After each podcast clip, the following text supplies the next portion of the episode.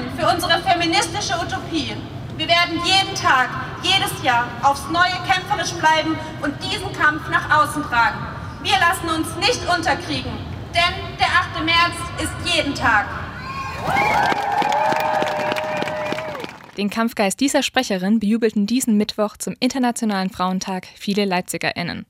Auch dieses Jahr gab es in Leipzig verschiedene Demonstrationen und Kundgebungen, bei denen wurde für Gleichberechtigung und gegen Diskriminierung gekämpft, und zwar nicht nur von Frauen, sondern auch von lesbischen, intergeschlechtlichen, nichtbinären, trans- und Agender-Personen, kurz Flinter. Und es wurde auch ein Umdenken sowohl bei Individuen als auch bei Arbeitgebern und Politik gefordert. Forderungen nach Gleichberechtigung haben eine lange Tradition, gerade hier in Leipzig. Deshalb schauen wir in dieser Folge Radio für Kopfhörer zurück auf die Ursprünge der organisierten Frauenbewegung und des Internationalen Frauentages. Mein Name ist Laura Kreuzhage. Schön, dass ihr dabei seid. Mephisto 976, Radio für Kopfhörer. Beim Internationalen Frauentag denke ich persönlich immer an Blumensträuße, die einem etwa beim Einkauf im Supermarkt geschenkt werden. Dabei ist der Tag vor allem von politischer Bedeutung und ein Anlass, auf die Benachteiligung von Flinterpersonen hinzuweisen. Wie es dazu kam, dass der Internationale Frauentag ins Leben gerufen wurde und was eine Leipzigerin damit zu tun hatte, erklärt meine Kollegin Hanna Schreiber. Der Geburtsort des Internationalen Frauentags liegt in Schweden. Hier tagte am 27. August 1910 die zweite sozialistische Frauenkonferenz. Auf der Konferenz war auch die Leipziger Frauenrechtlerin Clara Zetkin anwesend. Sie war es, die einen internationalen Frauentag vorschlug. Das Ziel des Frauentags war laut Kerstin Wolf vom Archiv der deutschen Frauenbewegung eindeutig. Also der Frauentag war ganz klar für Deutschland auf jeden Fall und auch für alle anderen Länder, die, den, die das Frauenwahlrecht noch nicht hatten, war ein Kampftag für das Frauenwahlrecht. Der Beschluss wurde angenommen. Am 19. März 1911 wurde dann auch der erste internationale Frauentag in Deutschland gefeiert. Der Tag fand großen Anklang. Bis zu 47.000 Menschen versammelten sich auf den Straßen des Kaiserreichs. Zehn Jahre später einigte sich die Internationale Kommunistische Frauenkonferenz, den Frauentag auf den 8. März zu legen. Das Ganze sollte an einen großen Frauenstreik in Petrograd erinnern, der die russische Revolution auslöste. 1918 erhielten Frauen in Deutschland das Wahlrecht. Damit war ein erklärtes Ziel des Internationalen Frauentages erreicht. Seitdem hat sich der Frauentag aber stark gewandelt. So Kerstin Wolf. Der Frauentag ist ab diesem Zeitpunkt, wo sein eigentliches Ziel, nämlich das Frauenwahlrecht, dann erreicht war, tatsächlich mehr wie so ein Container gewesen, sodass man immer die Probleme, die es in diesem Jahr dann gab, tatsächlich da hineinfüllen konnte. Also 1918, 19 zum Beispiel eine sehr große Frauenarbeitslosigkeit, worauf also dann der Internationale Frauentag dann ganz viel mit Frauenarbeit, gleicher Lohn für gleiche Arbeit zu tun hatte. Seit der Durchsetzung des Frauenwahlrechts demonstrieren Flinter am 8. März für viele unterschiedliche feministische Themen. Bis heute kämpfen Betroffene an dem Tag zum Beispiel für die Selbstbestimmung bei Schwangerschaftsabbrüchen, gerechtere Care-Arbeit und auch immer noch gegen die Gender Pay Gap. Das war meine Kollegin Hanna Schreiber zur Geschichte des Internationalen Frauentages.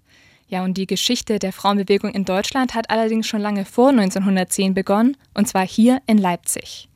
Hier haben 35 Frauen im Februar 1865 zunächst den Leipziger Frauenbildungsverein und wenig später, im Oktober 1865, den überregionalen Allgemeinen Deutschen Frauenverein gegründet. Das gilt als Beginn der organisierten deutschen Frauenbewegung. Eine Frau, die da eine tragende Rolle gespielt hat, ist Luise Otto Peters. Meine Kollegin Jackie Marcel hat mit der Gleichstellungsbeauftragten der Stadt Leipzig, Genka Lapön, über das Leben und das Vermächtnis der Frauenrechtlerin gesprochen. Die war hier gut verortet, kam aus Meißen und hatte hier eigentlich auch Verbündete gefunden. Also die Frauen waren gut verortet in der Stadtgesellschaft und die hatten ziemlich viele Frauen und Männer als Verbündete gehabt. Der Wunsch war es aber, dass Frauen allein sozusagen eine Versammlung abhalten sollten. Das haben sie auch gemacht. Ja, Luise Otto Peters hat ja mit die erste gesamtdeutsche Frauenversammlung mhm. eben hervorgerufen und organisiert. Und daraus ist ja dann der Frauenverein mhm. gegründet mhm. worden. Können Sie dazu noch mal was sagen? Da haben sie eine Frauenversammlung abgehalten. Das war für damalige Zeit unerhört, weil Frauen und junge Männer durften, junge Männer natürlich auch nicht mit dem entsprechenden sozialen Status, durften keineswegs Versammlungen abhalten. Da haben sie schon einen mutigen Schritt gemacht, den wir uns jetzt überhaupt nicht so als mutig vorstellen können. Und das ist also, das ist der Beginn, das, das war der Beginn Und dann hieß es, ja, wir haben jetzt, wir gründen jetzt den Verein. Und durch diese Gründung des Vereins sind dann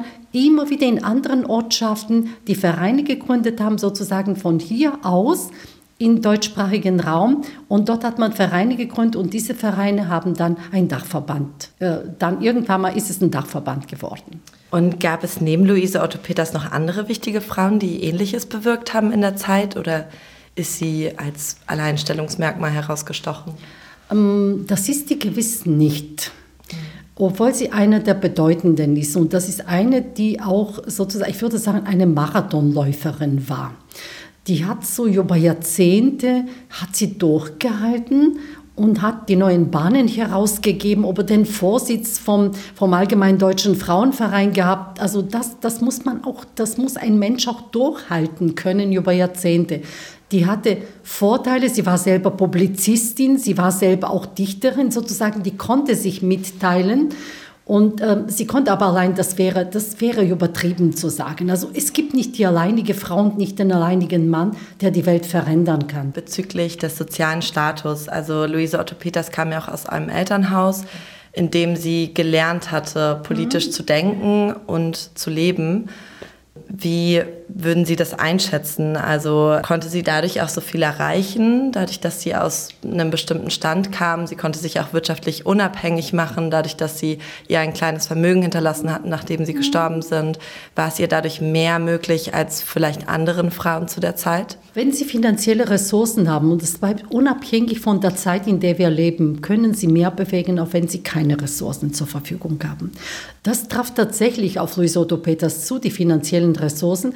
Es traf aber darauf zu, dass sie auch geistig äh, viel bekommen hat vom Elternhaus und geistiger von den Verbindungen, die das Elternhaus ihr mit vorbereitet hat.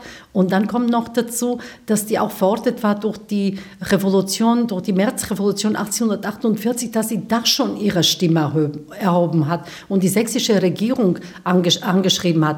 Also es sind mehrere Sachen, die aufeinandertreffen und sie war auch auf der anderen Seite auch politisch sehr rührig. Das wird sie schon gestört haben, dass sie ausgeschlossen wird von einer Diskussion, die ich glaubte, das hat sie analysieren können. Die hat es auch verstanden, worum es geht. Und auf einmal sagt sie, stopp, du bist eine Frau, du hast keine Meinung. Also das muss ja wehgetan haben. Und sind Sie der Meinung, in Deutschland wurden seit der Lebzeiten von Luise Otto Peters, also seit dem 19. Jahrhundert, viele Fortschritte bezüglich einer Geschlechtergerechtigkeit gemacht? Die Forderungen sind immer noch aktuell von damals. Bessere Arbeitsbedingungen für Frauen, mehr Bildung für Frauen. Können wir heute auch immer das wiederholen. Äh, später haben sie sich auch dem Thema Prostitution gewidmet. Es sind so, so Themen, die wir eigentlich auch heute als die Themen, die Frauen betreffen, bearbeiten. Noch eine letzte Frage, und zwar bezüglich Stadt Leipzig. Die erste gesamtdeutsche Frauenversammlung fand ja im Jahr 1865 in Leipzig statt. Würden Sie sagen, Leipzig könnte man also mitunter als Ursprung der deutschen Frauenbewegung sehen?